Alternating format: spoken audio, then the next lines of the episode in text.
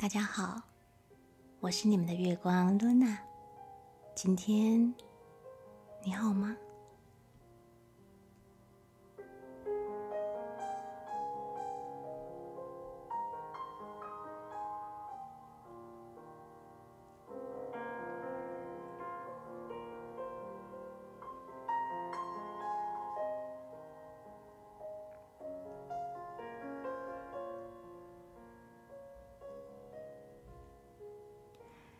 那取之不尽、用之不竭的光芒从哪里来的？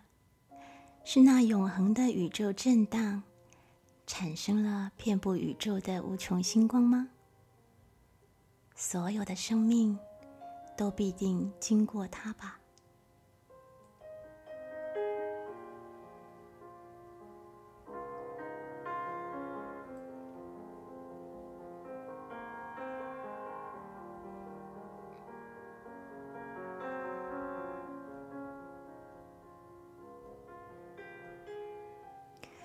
最近呢，在网络上看到一篇关于暗冥的寓言故事，觉得蛮有趣的。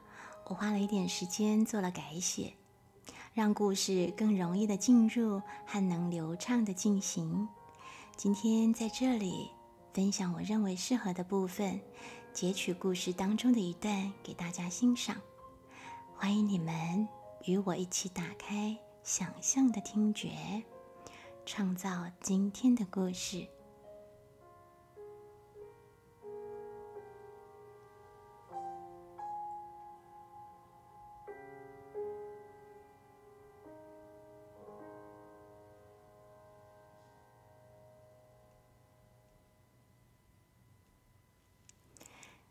在宇宙间的某个星球上，存在着一个地下民族，他们称自己是暗民。他们居住在一个巨大而黑暗的地下洞穴里，从未有过任何的暗民到达洞外。但在暗界的那个空间，一直有一个古老的故事流传着。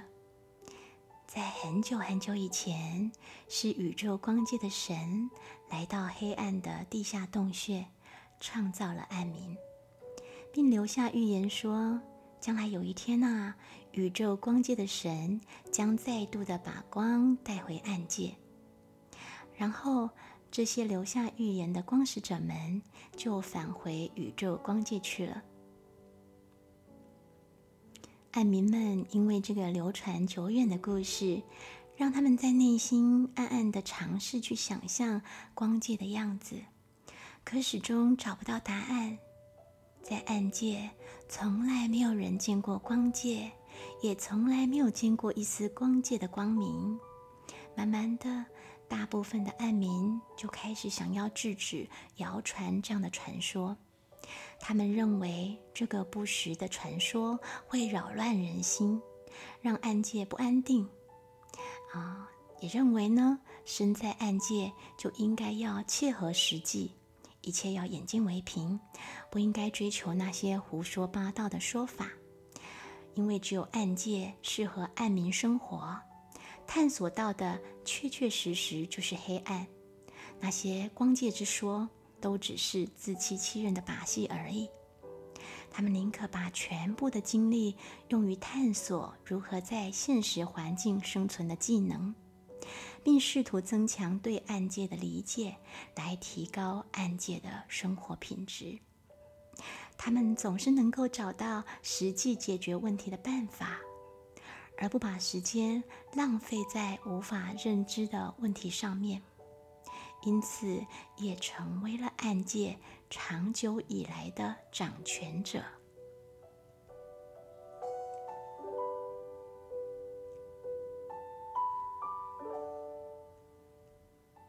可其中呢，有一些暗民并不这样认为的。他们虽没见过光界和光，却在心中常常怀想着、想象着传说里的画面。并在心里默默的啊体会自己所处的暗界它存在的局限性。那些传说里描述的神奇通道、广阔的空间和美好的体验，始终都深深的吸引着他们，不曾动摇。因为他们的坚信不疑，慢慢的也在内心升起了对探寻另外一个世界的渴望，梦想着有一天可以体验到有光的光界。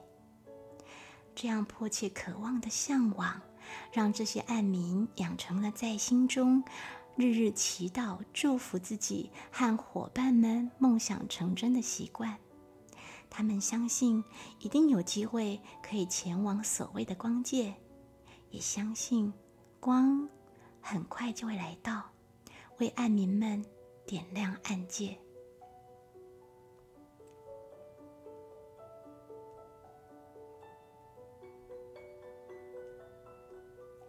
当然，更有一些人半信半疑的吗？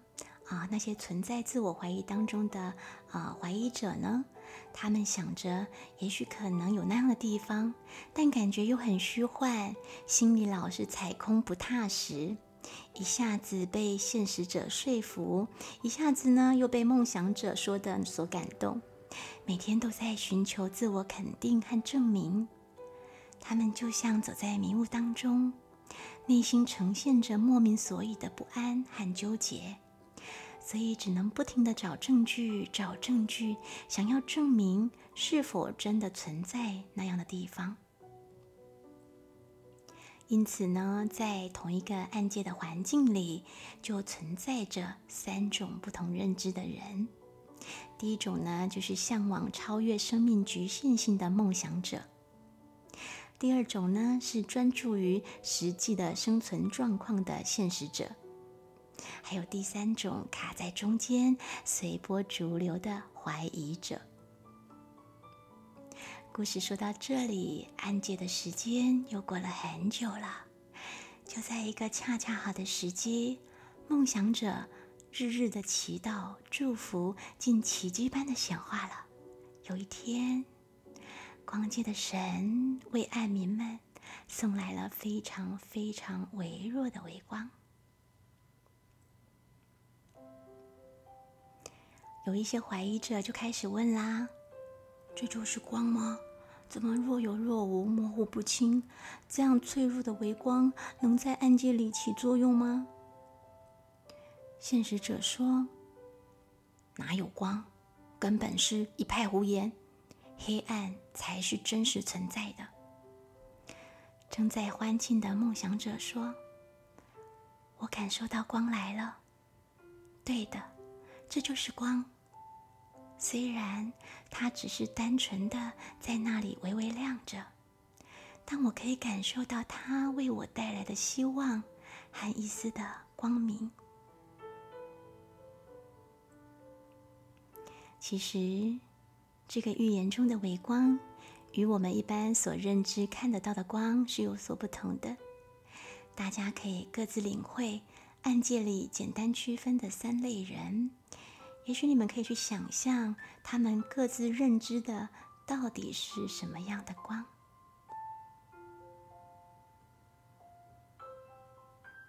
再继续往下听，我将告诉你们，光使者。是如何的将微光给予每一位暗民的？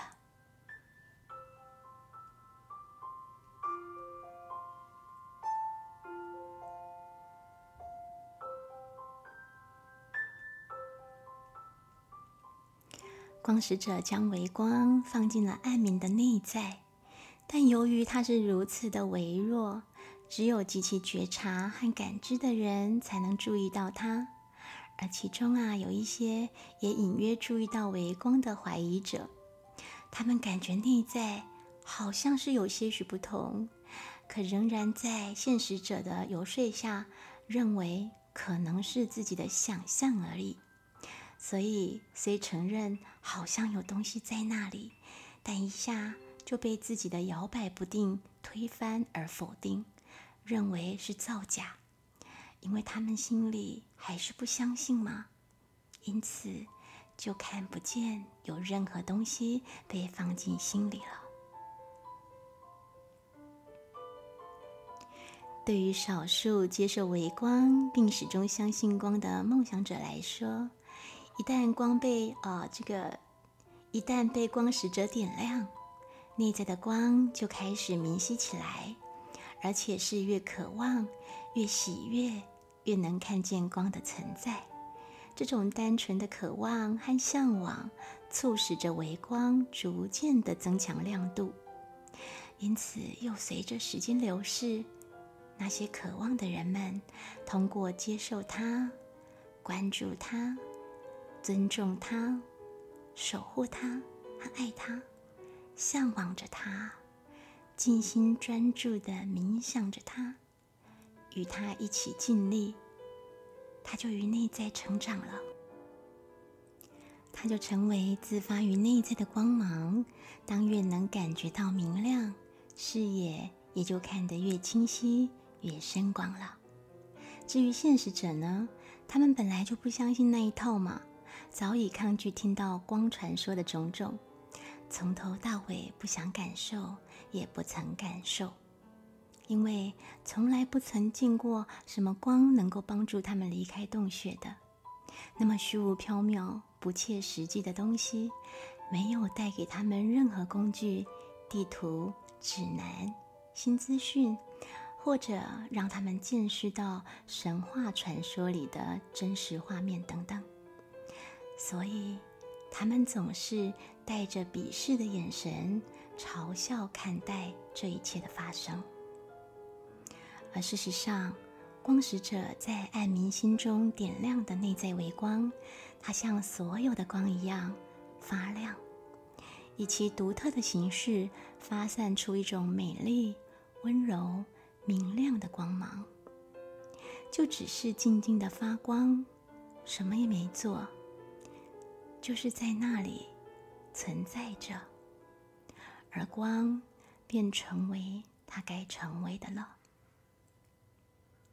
以一种非常温和稳定的方式到来。只有通过专注的觉察和渴望。才能展现力量。在相当长的一段时间里，眼睛总是向外看，向外探索着黑暗中惯性的安全感的大多数的艾米来说，除了继续怀疑光之说的真实性之外，也已经慢慢的拒绝再谈论光来到的谣言。只有那些未见而信。被笑是傻子的梦想者们，对微光是完全的敞开的，并一直准备好要接受这个礼物的。他们日日继续关切和渴望，滋养着微光。但啊，作为梦想者，也是需要勇气的哦。他们早就习惯被暗界的常人们认为是疯子了，只会做白日梦和不切实际。而且他们已经习惯他人的忽视和在暗界中被说毫无用处。其实，当他们内在的光被光使者点亮之后，慢慢的也开始不再汲汲营营的觉得需要啊跟别人分享他们对光的新发现，就只是默默欣喜着有这种奇特但振奋人心的新体验。尽管没有人能够理解。但是他们并不介意，因为光被点亮了之后，自己再也感觉不到被孤立，因为他们自己已经被自己内在的光所支持和了解了。而在暗界，并不是每个人都渴望光，或者想回到光界上的。每个人各自创造出自己相信的真实。所以你们想象，如果我直接把那些不相信另外一个世界存在的现实者或怀疑的暗民们，从暗界传送到光界上去，会怎么样吗？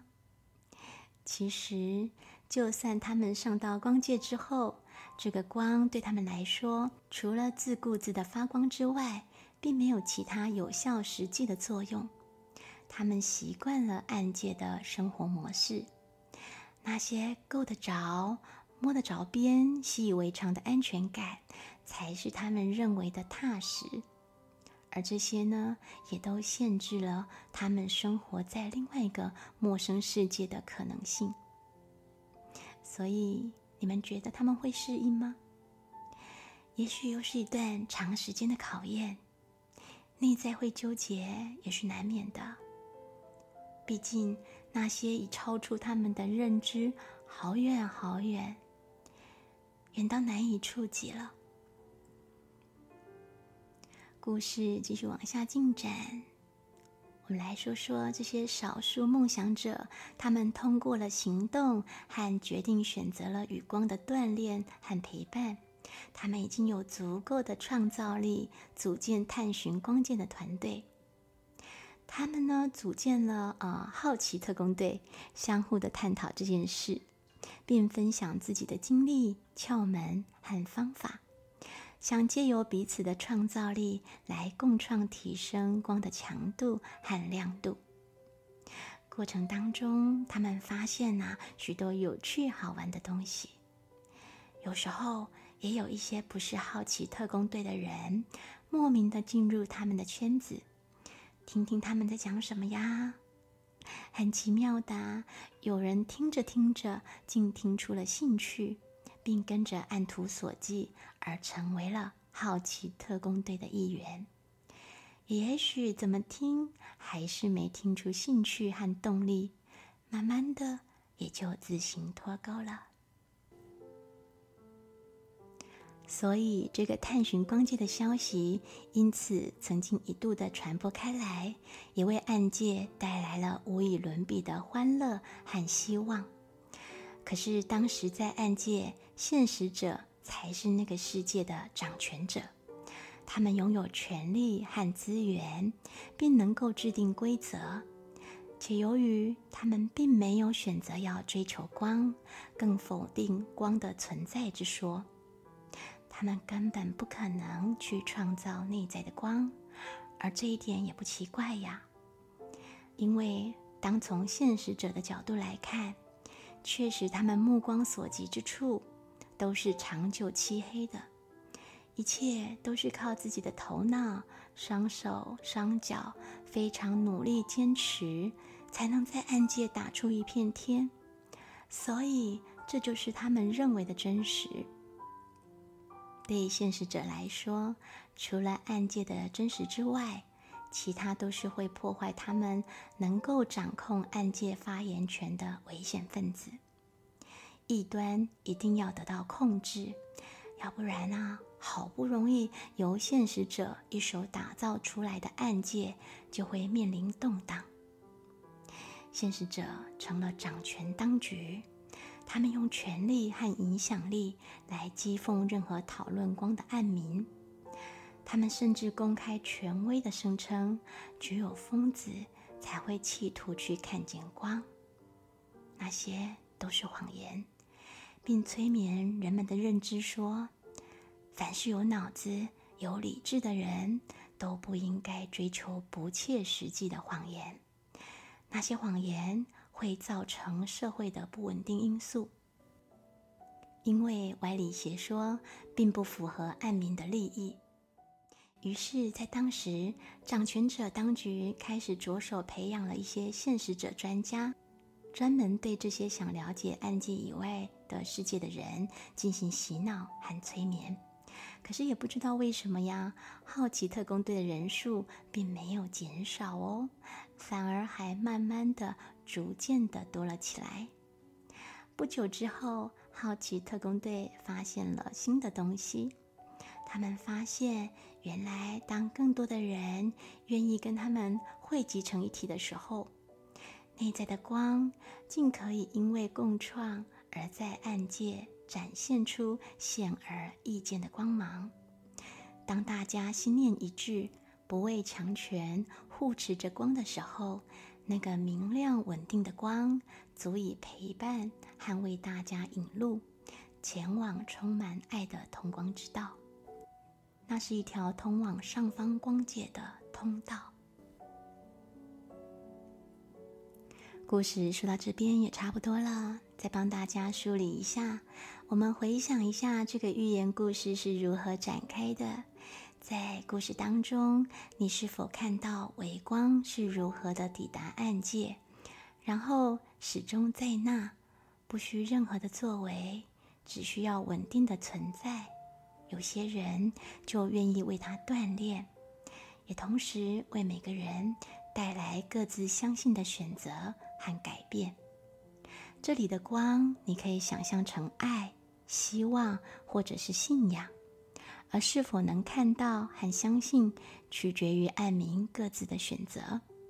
当他们愿意看到光，并选择去看见的时候，也同时为自己选择了看见光之后的新道路。光本身没有做任何事情，但是整个暗界的社会结构。和族群的动态发生了改变。对那些守护和滋养光的好奇特工队来说，光只是静静的点亮在那里，就为他们提供了找到出口的方式。而且在寻找出口的过程当中，他们为自己创造了自己的解脱之道。只有那些想得到光的人，才能得到光。否定光或看不见光的人就得不到。没有人被强迫做他们不想做的事情。每个人都得以创造自己所向往、所相信的真实。但是呢，相信有光的人也都被内在的爱和希望之光的信仰，仅仅是在那里的陪伴而改变了。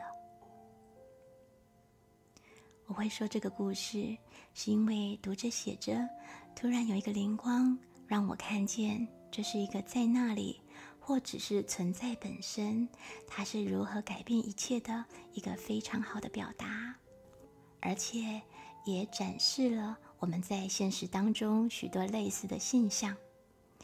所以，爱民们首先必须对自己有新的认识，然后才能对外面的世界有新的认识。人之所以能够抵达光界，是因为他们自身已经做好准备。他们需要在心中找到信望爱，然后才能按照信望爱拟定他们的需求，开启新的发展。至于接下来会往哪边展开，随君去发想喽。我只是开了这扇门，欢迎你们进来看一看。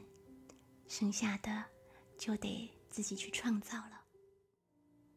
现在邀请你跟我一起调整一下姿势，左右的动一动，脊椎挺直，想象自己是立在天地间的中流砥柱，然后闭上眼睛，依照自己的节奏做三次的深呼吸，深深的吸气。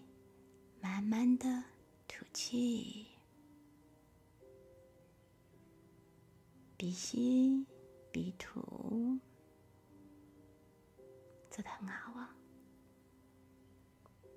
近期呢，科学家研究发现，在我们的鼻窦这里有神经通往整个大脑，所以当久而久之，我们吸气不通过鼻子来深入进去的话，这个地方会退化的。所以，我们试着一起鼻吸鼻吐，用气息按摩一下鼻窦，刺激活化一下这边的神经。然后跟我一起做以下的觉察：您内在的那一盏微光代表什么？它如何存在？以什么样的模式存在？它们才能产生内在最强大的力量呢？你内在的那盏微光代表什么？它如何存在？以什么样的模式存在？它们才能产生内在最强大的力量呢？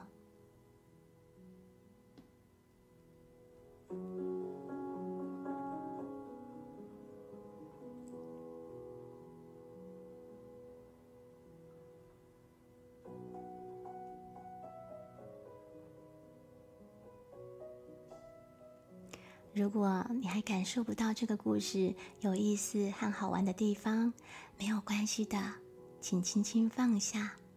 有时候只是突然心靠太近，大脑还不太习惯，请给自己更多的机会安静下来。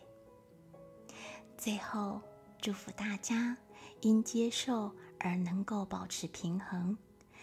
平衡呢，让我们能够有序的组织和创造自己的生命，而且能够在性望爱里感受到光的陪伴。